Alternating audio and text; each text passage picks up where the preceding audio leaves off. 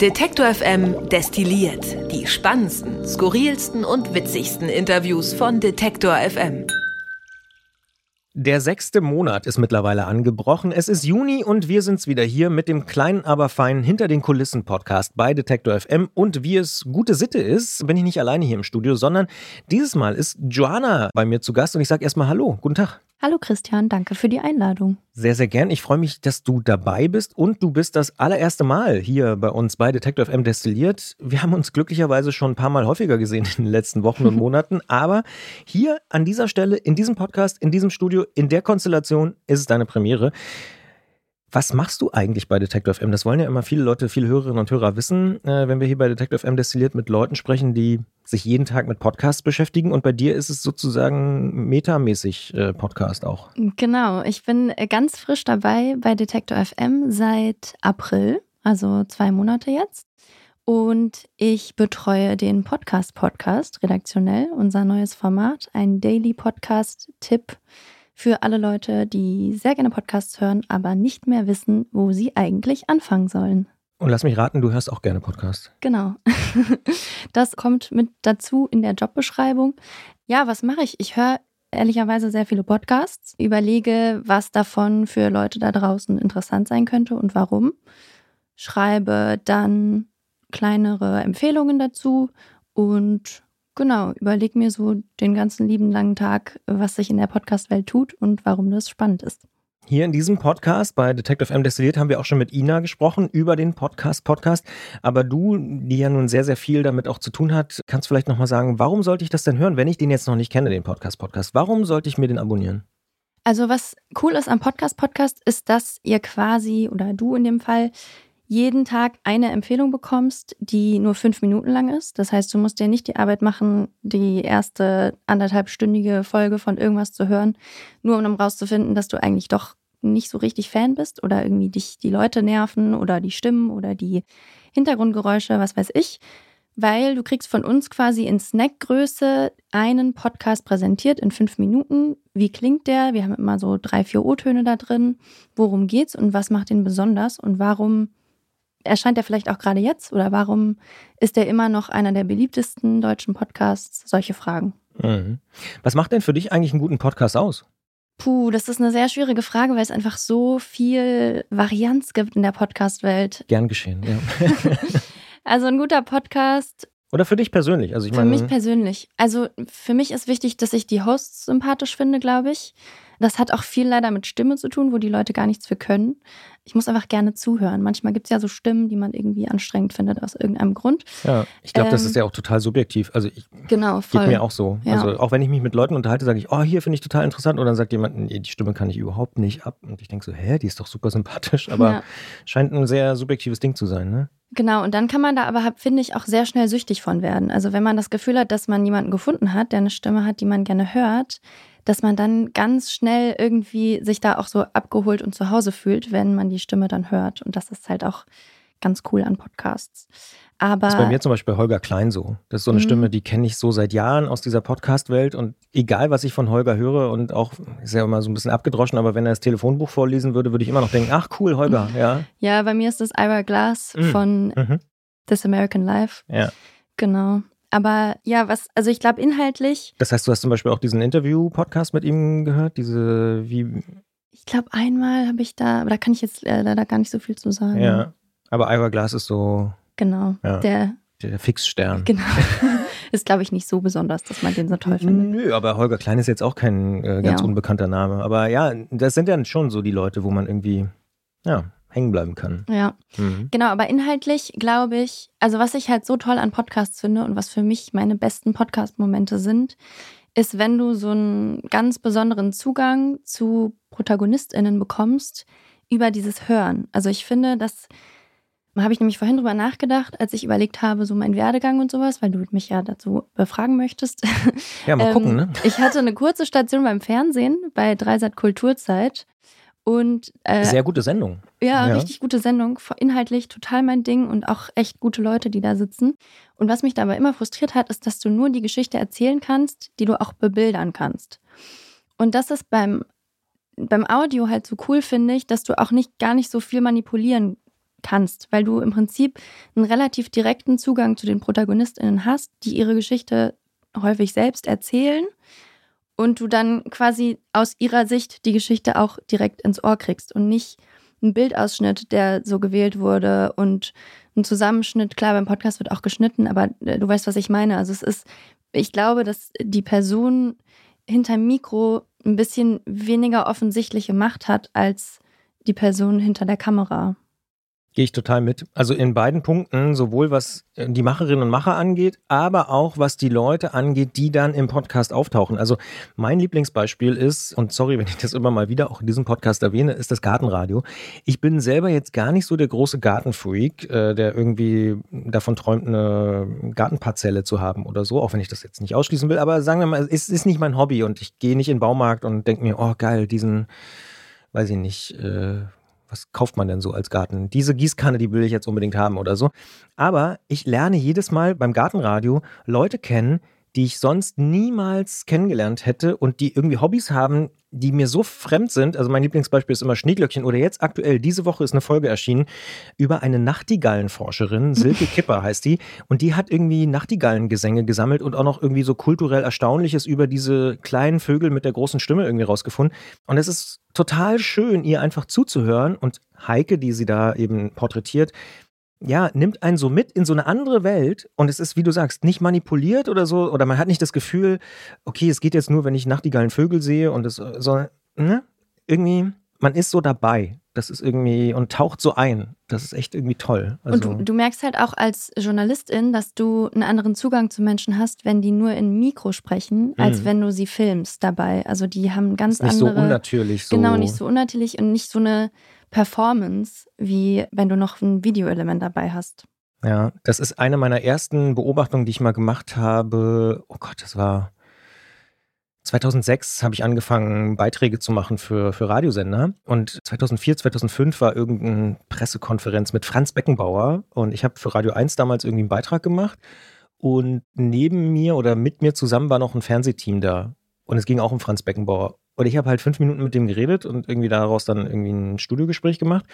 Und die haben den ohne Mist, ich glaube, sechsmal aus dem Fahrstuhl kommen lassen, damit er da noch, weil sie noch ein Schnittbild brauchten, mhm. wie er irgendwie in den Raum.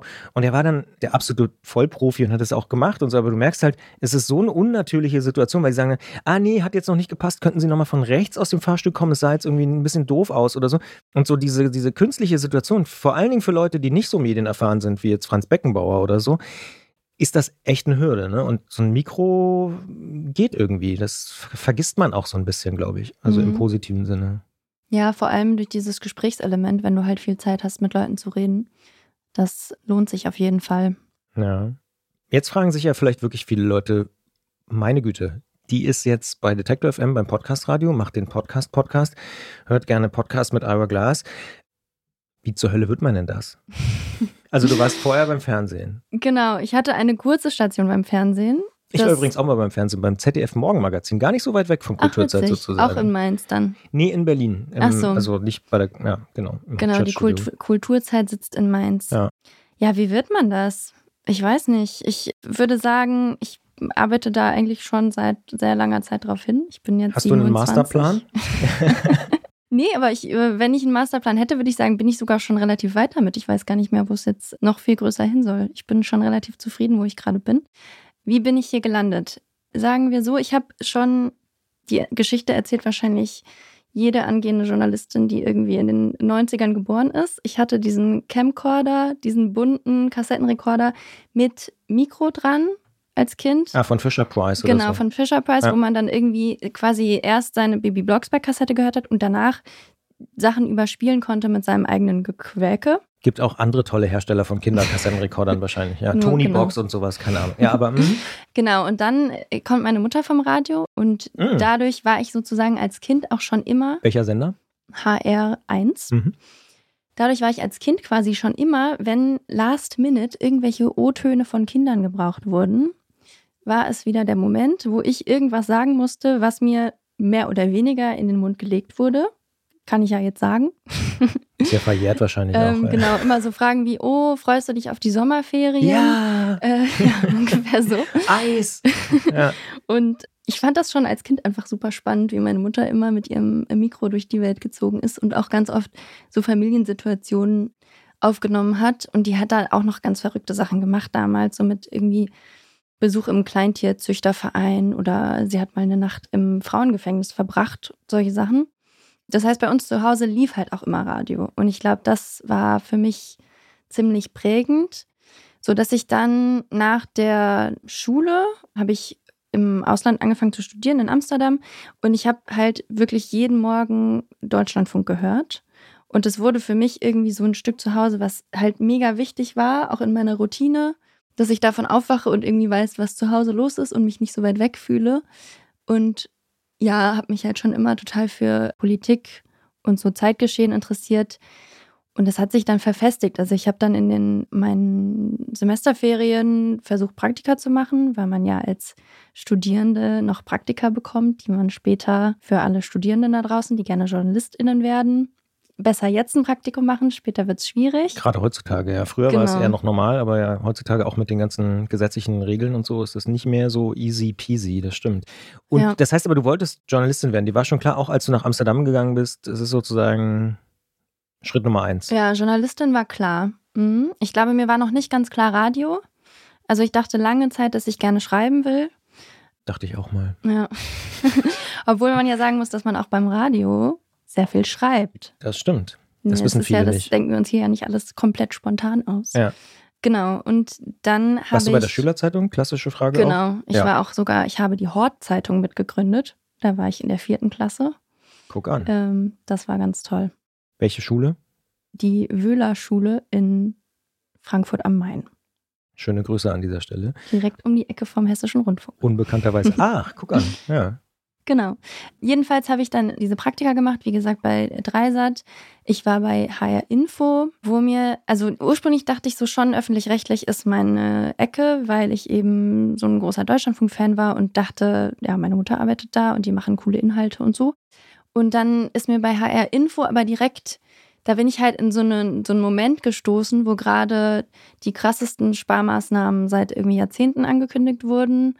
Es gab so riesen irgendwie so Versammlungen vom ganzen hessischen Rundfunk, der gesamten, des gesamten Betriebs, wo Leute irgendwie ultra emotional wurden und äh, über das Ende des Journalismus geredet haben und weil diese ganzen Budgetschnitte vor allem den Kulturjournalismus betroffen haben. Und das war was, was ich mir damals auch ziemlich gut vorstellen konnte. Und ich hatte einfach das Gefühl, da ist so eine Endzeitstimmung. Und das Einzige, wo die halt Geld reingesteckt haben, wo die mich dann auch hofiert haben als junge angehende Journalistin, war halt die Hessen-Unit. Das ist ganz oben beim Hessischen Rundfunk, die digitale Vorzeige-Unit. Und da ist halt Social Media und vieles davon fand ich damals schon, das war irgendwie vor fünf Jahren oder was, ging in eine voyeuristische Richtung, die mir überhaupt nicht, also wo ich echt so dachte, so das sind nicht die Inhalte, die der öffentlich-rechtliche machen soll und das sind nicht die Inhalte, die ich machen will. Hast du da ein Beispiel? Mm, also es gab irgendwie ich weiß nicht mehr, was genau der Fall war, aber es gab einen Fall vor Gericht, wo es darum ging, dass ein Mädchen vergewaltigt und ermordet wurde von einer Gruppe von Jugendlichen.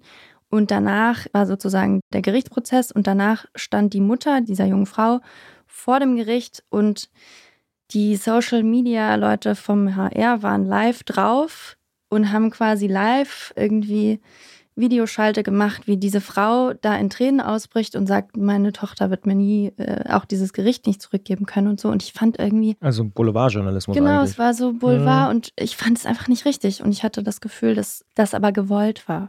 Mhm. Irgendwie in dem, mhm. in diesem ganzen, in dieser Finanzierungswelle in das Digitale und da halt ganz viel Qualität deswegen verloren ging, weil das jetzt alles plötzlich so schnell gehen musste, weil es halt jahrelang verschlafen wurde und dann jetzt plötzlich irgendwie. Schnell Reichweite. Genau. Mhm. Okay, ja. also das war so ein Moment, wo du so ein bisschen ins Zweifeln gekommen bist. Und dann, wie ging es dann weiter? Dann habe ich mich weiter beworben auf Praktika. Dann kam leider Corona, sodass mein eines, ich hatte ein Praktikum bekommen beim bei Deutschlandfunk in Köln beim Zeitfunk. Mhm. Also die Sendung, die ich jeden Morgen auch ja. schon gehört habe und ja. war irgendwie mega happy darüber, dass ich da genommen wurde.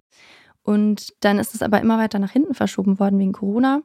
Und dann war ich da aber irgendwann. Und die machen halt das komplette Gegenteil. Das ist halt wirklich tief recherchierter, aber auch Nachrichtenjournalismus, der mich total beeindruckt hat, wie viel, also irgendwie das, das Machtgefühl, das man da hat in dieser Redaktion, weil du bist halt, die Sendung geht morgens um sechs los und du, du setzt quasi den Ton für den Tag. Also die haben dann halt in der ersten Stunde irgendwie Verteidigungsministerin im Interview und das setzt den Nachrichtenton für den ganzen Tag. Und das ist super cooles Gefühl und gleichzeitig aber enorm viel Verantwortung, auch dafür, welchen Ton man setzt.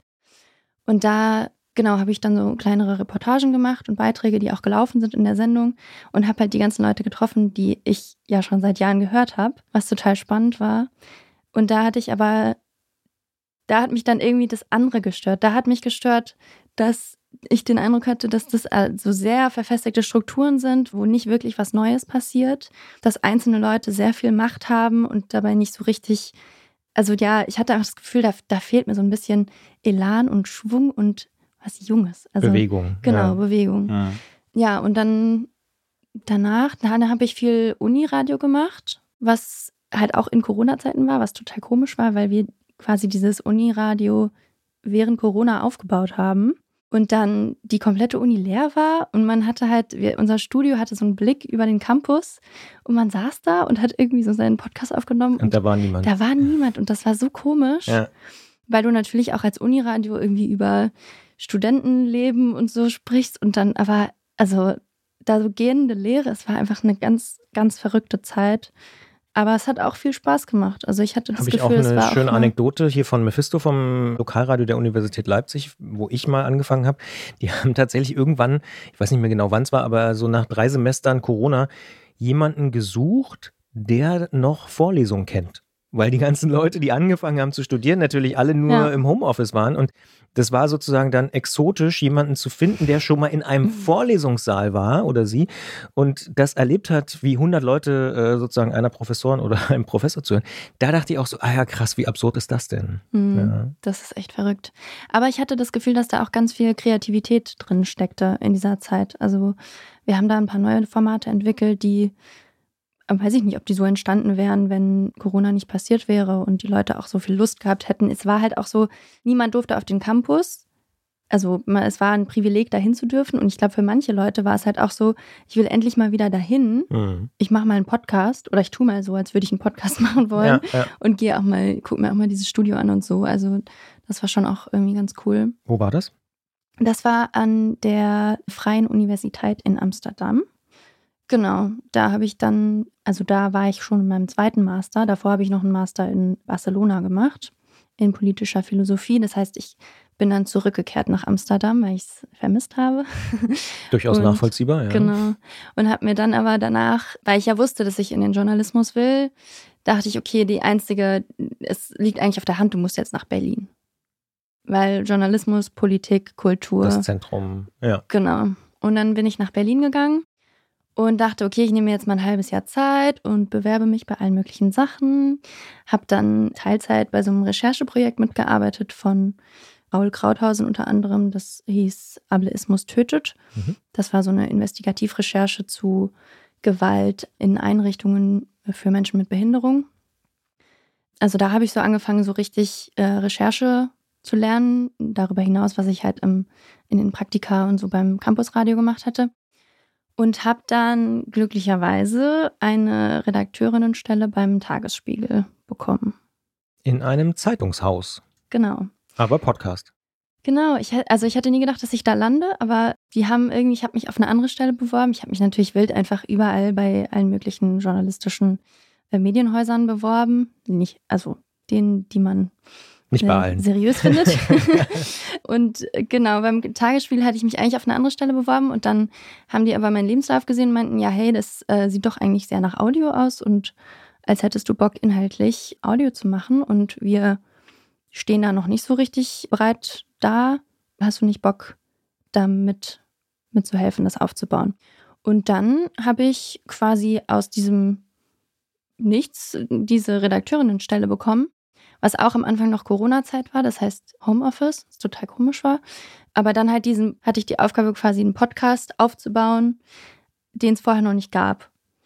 Und das Spannend war eigentlich, ja. ja, es war halt richtig cool, weil ich war von Anfang an dabei. Also die Idee war, dass wir es anlehnen an ein erfolgreiches Format, den Checkpoint Newsletter. Das Vielleicht sogar eines der erfolgreichsten Formate vom Tagesspiegel, oder? Würde ich jetzt mal so ja, von außen glaub, betrachtet, ist es definitiv ja. eines der digitalen Vorzeigeprojekte. Ja, ja also es ist, äh, für die, die es nicht wissen, ist ein täglicher Berlin-Newsletter, der in so einem bisschen frechen Ton daherkommt oft auch so Breaking News hat aus der Berliner Politikszene. Es ist sehr, sehr Berlin-nerdig. Und ich war ja neu in Berlin, was total komisch war, dass ich da Teil dieser Truppe bin, die halt wirklich alles, also die kennen jeden Stein in Berlin, die kennen jeder, der wichtig ist, kennt den Checkpoint und liest den morgens und hat Angst, dass äh, er oder sie da womöglich drinsteht. Ja. Also, das war halt voll cool. Ich war so mitten im Geschehen. Im Geschehen, ja. Und genau, dann war die Idee, dass wir quasi zu diesem Produkt einen Podcast entwickeln. Und ja, es war halt, ich war von Anfang an dabei. Wir haben dann irgendwie überlegt, wie könnte sowas aussehen, wie würde sowas klingen.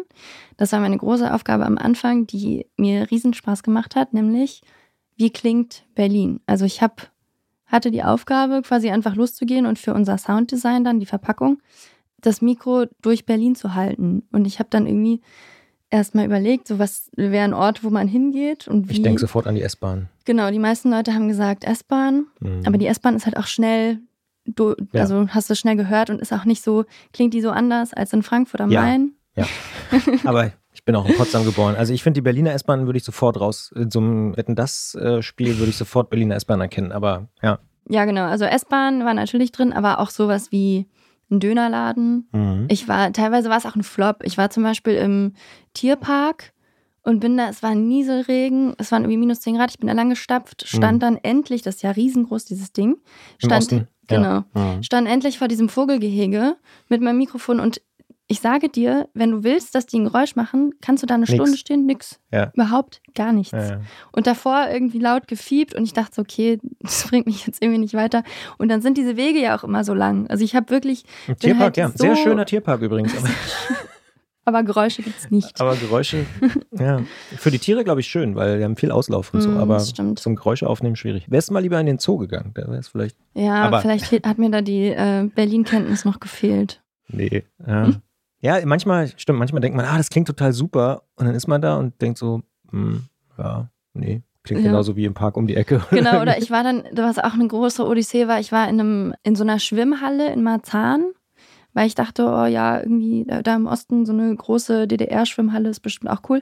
Dann habe ich ewig, musste ich irgendwie hin und her telefonieren mit der Pressestelle von den Berliner Bäderbetrieben, ob ich da jetzt überhaupt rein darf. Und dann am Ende stand ich da und habe das aufgenommen und es war irgendwie es war einfach nicht gut. Also das konntest du halt einfach absolut unbrauchbar.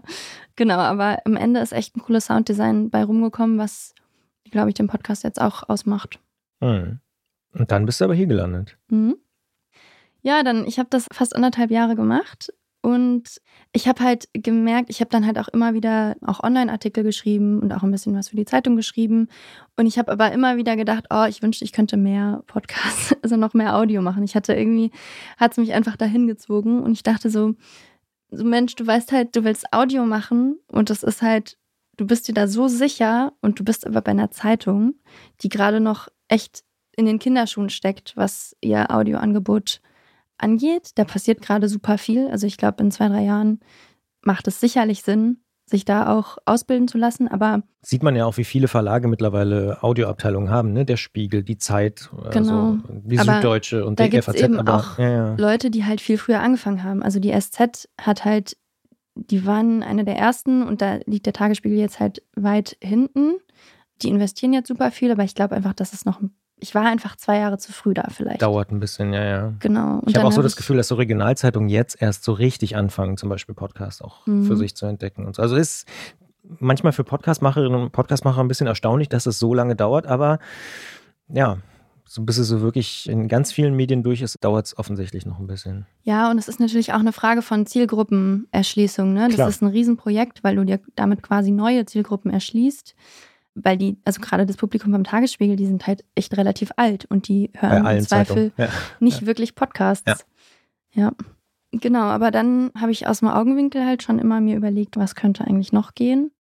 Natürlich mit dem öffentlich-rechtlichen nach wie vor geliebäugelt, aber es ist aus meiner Perspektive einfach super schwer, da reinzukommen von außen. Und dann ist halt auch die Frage, so wie lange geht das noch gut und wie viele Stellen haben die für neue Leute, weil die halt so busy, auch finanziell ausgelastet sind mit den Leuten, die sie schon bezahlen müssen. Genau, und dann dachte ich mir, warum nicht mal ein sehr junger Laden, um auch mal einen Gegenpol vielleicht zu kennenzulernen zum Tagesspiegel, der halt ein Urgestein ist, wo es klare Hierarchien gibt und klare ja, Strukturen, die manchmal auch ein bisschen frustrieren können, natürlich. Hat auch Vorteile, aber mhm. ja. Und ja, habe aus dem Augenwinkel immer schon irgendwie im Blick gehabt, was ihr so macht. Und ich erinnere mich, dass ich mal, ich glaube, da war ich noch im Bachelor, mir mal so ein Lesezeichen gesetzt habe von der Detector FM Webseite und irgendwie dazu so geschrieben habe, im Auge behalten, was ihr so macht. Mhm. Und genau, das hat sich gelohnt. Und irgendwie, ja, dieser, was mir auch, ich habe einfach das Gefühl, schon von weitem hatte ich den Eindruck, das passt. Also wenn ich mir so eure Webseite angucke, euren Auftritt auch so in der Teamseite und so, ich hatte das Gefühl, okay, da sind Leute, die sehen aus wie ich, die machen halt Inhalte, die mich interessieren und vor allem haben die alle richtig Bock auf Audio und kennen sich halt richtig aus mit Audio. Und da kann ich einerseits was beitragen mit dem, was ich halt schon gelernt habe, fange nicht bei Null an und andererseits kann ich halt super viel von euch lernen. Also wir freuen uns natürlich sehr, dass du da bist, sonst hätten wir das, glaube ich, ja auch nicht gemeinsam gewagt, dass du jetzt unser Team auch verstärken darfst und kannst und machst. Und was mich aber interessieren würde, so nach zwei Monaten kann man ja schon mal so erste Mini-Bilanz ziehen. Gibt es irgendwas, was dir besonders viel Spaß macht? Also was ich halt schon cool finde, ist, wie eng dieses Team ist. Also unsere so täglichen Mittagessen, dass es diese Gemeinschaftsküche gibt. Wir haben ein Großraumbüro. Man hat einfach, man kriegt halt super viel von allen Leuten mit und man kriegt auch viel von den Inhalten mit, die die anderen Leute machen. Also das ist bei meiner alten Arbeit, du siehst halt auf der Webseite natürlich, was die anderen Leute machen, aber ich hatte halt mein eigenes Büro mit den Leuten, mit denen ich an meinem Ding gearbeitet habe und von den anderen kriegt man nicht so richtig viel mit. Und das ist hier halt super cool, dass du auch dauernd Sachen aufschnappst und dann irgendwie noch schnell Input gibst und so, ah, da habe ich da mal was zu sagen, weil da habe ich gestern was total Interessantes zu gelesen oder so. Das finde ich cool. Und ich glaube, was was mir am meisten imponiert, ist, wie viel ihr jungen Leuten zutraut. Also es gibt ich habe den Eindruck, so Leute können hier wirklich was lernen, weil ihnen halt zugetraut wird, von Anfang an mitzumachen. Also ihr macht keinen großen Unterschied zwischen PraktikantInnen und Geschäftsführung. Es ist halt schon echt so, dass Leute auf Augenhöhe miteinander kommunizieren und deswegen auch gute Inhalte machen.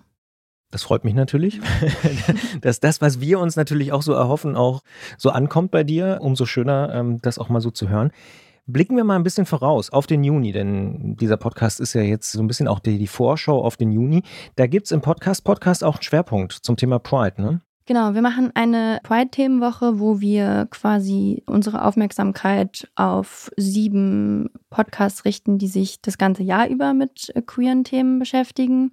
Diese Pride-Themenwoche soll natürlich nicht heißen, dass wir einmal im Jahr irgendwie den Regenbogen schwenken und dann fertig, sondern es geht quasi darum, dass ihr das ganze Jahr über Podcasts hören könnt, die sich mit queeren Themen beschäftigen. Das ist also was, worauf man sich im Juni freuen kann im Podcast Podcast und das Thema ist auch wahrscheinlich liegt so ein bisschen auf der Hand, wird uns auch in anderen Podcasts noch begleiten. Zum Beispiel im Popfilter wird es ein Thema sein, aber natürlich auch bei zurück zum Thema, wo diese ganzen Themen der Sexualität und so ja auch regelmäßig irgendwie in verschiedenen Formaten immer mal eine Rolle spielen, in Themenwochen, in Serien und so weiter und so fort oder auch in einzelnen Episoden. Das heißt, der Juni auch bei uns natürlich ganz im Zeichen des Pride Month und es gibt jetzt im Juni auch noch was anderes Neues von Detektor oder sagen wir mal, neu ist nicht das richtige Wort, was Frisches, denn der Antritt, der Fahrradpodcast, hat ein neues Cover. Wie stehst du zum Thema Fahrradfahren? Ich habe in Amsterdam studiert. Fahrradfahren ist mein Leben. Ja, ist sozusagen ein Elfmeter gewesen gerade. Ne? Was hast du für ein Fahrrad oder welche Fahrräder hast du? Ich bin gerade dabei, mir ein neues anzuschaffen, weil ich so eine richtige Gurke in Berlin nur habe, weil ja, ich immer Angst hatte, dass das geklaut wird und am Anfang mir einfach irgendeins gekauft habe. Und das ist aber echt Schrott und wenn man da von Wedding nach Neukölln fahren muss, ist halt einfach, es macht wirklich keinen Spaß. Was wird's für eins? Ein Hollandrad? Nee, weil wir haben ja auch in Berlin doch irgendwie auch mal so eine Steigung ich äh, überlege so eine Art Halbrenner. Mhm. Aber ich will halt auch nicht dieses typische Prenzlauer Berg-Image, Freitag, Rucksack und Rennrad. Ja, so ein 70er Jahre Rennrad. Ja, ja, ja. Also das ist mhm. äh, Kann ich ein auch Spagat. verstehen. Ja. Aber das heißt, Fahrradfahren ist tatsächlich was, was dich auch privat interessiert. Voll. Also ich finde es einfach, ich merke halt so sehr, ich war gerade vor zwei Wochen wieder in Amsterdam, die Lebensqualität, wenn du einfach dich auf dein Fahrrad setzen kannst und nicht das Gefühl hast, dass du gleich stirbst und auch dabei Musik hören kannst, ohne das Gefühl zu haben, dass das gerade irgendwie lebensgefährlich ist. Das macht halt was mit dir und du machst ich, das ist so oft in Amsterdam so, dass man eigentlich gar nichts Besonderes macht, sondern einfach nur von A nach B fährt und so Momente hat, wo man so denkt, wow, so wie schön ist das Leben. Hm, ja, ja, ja. Wenn man so, ja. also es ist natürlich auch ein schöner Ort und natürlich muss man sich den leisten können und so. Aber das hat, glaube ich, sehr viel mit der Infrastruktur und mit dem Fahrradfahren zu tun. Definitiv. Ich bin da natürlich auch als Antrittmoderator nicht ganz unabhängig. Aber was ich richtig schön finde, ist, dass es in den letzten Jahren ja auch, ich sag mal, aus den Niederlanden und Kopenhagen heraus in ganz vielen anderen Städten irgendwie total viele Dinge passieren. Also in Paris, mhm. in London. Ich bin immer wieder erstaunt. Ich war irgendwann vor vielen, vielen Jahren mal in Washington und dachte auch so, wow, was ist denn hier passiert in Sachen Fahrrad? Das hätte ich nie erwartet, dass da mhm. so viel Fahrradinfrastruktur auf einmal ist. auch. Barcelona, mhm. ne? Also es gibt so viele Beispiele, wo wirklich so viel passiert ist. Stockholm zum Beispiel auch, ist auch so eine wahnsinnige Fahrradstadt. Und in der neuen Antrittausgabe, die am Freitag, also jetzt heute, an diesem Tag auch erschienen ist, geht es auch um das Fahrradfahren in Stockholm, denn wir haben den Stockholmer Verkehrs- und Fahrradbürgermeister getroffen auf der Velo City. Das ist so eine große Fahrradmesse. Und der erzählt nämlich auch, wie das so alles zustande gekommen ist und warum das eben auch ein paar Jahrzehnte braucht, bis man dann so weit ist, diese Infrastruktur auch zu haben. Der hat übrigens Fußnote am Rande, in Berlin war er Kartenabreißer in der Staatsoper, also hat auch eine Berlin-Geschichte, kleiner Berlin-Bezug. Ähm, super Typ zu hören im Antritt, also ab diesem Freitag, wer jetzt diesen Podcast sehr schnell hört, dort nachzuhören und auch sehr spannend im Antritt ein Gespräch mit einer ukrainischen Aktivistin, die Fahrräder in die besetzten Gebiete bringt und den Leuten im Widerstand dort irgendwie hilft, weil, na klar, da fährt natürlich kein Bus und keine Straßenbahn und so. Das heißt, das Fahrrad ist auch ein wahnsinnig wichtiges Transportmittel dort für den Widerstand. Sind wir auch wieder beim Thema Amsterdam, denn das war im Zweiten Weltkrieg auch ein Riesenthema. Die Fahrräder und die Deutschen haben versucht, den Holländern die Fahrräder wegzunehmen und so und haben sie auch gemacht. Dementsprechend Vielleicht schließt sich auch da der Kreis. Also die aktuelle Antritt-Episode würde ich unbedingt empfehlen. Es geht um Fahrräder in der Ukraine und eben um Fahrradinfrastruktur, wie beispielsweise in Stockholm. Und was wir in Deutschland davon auch lernen können, diese Ausgabe also auch an diesem Freitag erschienen, wenn ihr diesen Podcast hier sehr, sehr schnell hören solltet. Das vielleicht mal so ein Schnellüberblick über den Juni bei Detektor FM. Bevor ich euch da draußen einen schönen Juni wünsche, muss ich dich natürlich noch fragen, gibt es einen Podcast oder ein Buch oder einen Film oder eine Serie oder sonst irgendwas, wo du sagst, das ist so eine persönliche Empfehlung, das habe ich gerade gesehen, gelesen, gehört. Das würde ich gerne den Hörerinnen und Hörern irgendwie mitgeben. Ja, da fällt mir tatsächlich peinlicherweise erstmal kein Podcast ein, sondern ein Buch. Ja, ist ja auch okay, ja. genau, ich habe gerade gelesen von Olga Tokarczuk, Empusion heißt das. Mhm. Das ist ein ökofeministischer Thriller und es ist der Wahnsinn. Also man fängt an zu lesen und irgendwie ist es, also es geht um eine Gruppe von Herren, die quasi am Abend vorm Ersten Weltkrieg in so einem Sanatorium sitzen. Es ist stark inspiriert vom Zauberberg. Die philosophieren da über das Leben und sollen eigentlich gesund werden, weil sie Tuberkulose haben. Und ja, haben irgendwie, philosophieren so vor sich hin. Es ist alles sehr misogyn, aber gleichzeitig hört man schon raus, dass Olga Tokarczuk das selber, also dass sie das mit Absicht macht und so quasi subversiert während sie es paraphrasiert. Das klingt jetzt sehr akademisch, aber wenn ihr das lest, werdet ihr wissen, was ich meine. Und das Ganze artet aus in eine Mordserie. Da werden dann irgendwie, fällt dann einer nach dem anderen von diesen Männern, Herren, tot um und man weiß nicht so ganz warum, aber irgendwas hat es zu tun mit mysteriösen weiblichen Wesen aus dem Wald und es ist großartig. Ich empfehle es jedem. Weil unterhaltsam und politisch oder? Ja, es ist extrem politisch, aber halt auch sehr zwischen den Zeilen. Also es ist nicht so, nicht so mit dem Zeigefinger und nicht auf nicht, die zwölf. Ja. Genau. Und es ist halt, es ist einfach extrem klug. Also was ich daran spannend finde, ist, es zeigt, wie man halt frauenfeindlichen Inhalt reproduzieren kann, aber gleichzeitig ihn sozusagen subversieren. Also dass, dass es eine Entscheidung ist, wenn man Zitate nimmt und die so stehen lässt und es aber beim Publikum nicht ankommt, als würde man sie in Frage stellen. So also, weißt du, wie ich meine. Mhm. Also absoluter Lesetipp. Ja. Ja. Ich habe gerade überlegt, was ich empfehlen könnte. Und ich empfehle an dieser Stelle was ganz anderes, aber auch ein Buch. Und zwar auch na gut, in dem Fall gar nicht, überhaupt gar kein Geheimtipp, sondern ich habe gerade, das letzte Buch, was ich gelesen habe, war Stuckrad Barre, noch wach. Und es ist überhaupt kein Roman, aber es ist irgendwie spannend, weil es ja so eine Reportage ist eigentlich von seinem Leben. Er tut ja so, als ob das nicht sein Leben wäre, aber wenn man dieses Buch liest, dann denkt man die ganze Zeit, ah ja, okay, das ist Matthias Döpfner. Ah ja, das ist äh, Julian Reichelt. Also es geht um Springer, Bildzeitung und so weiter.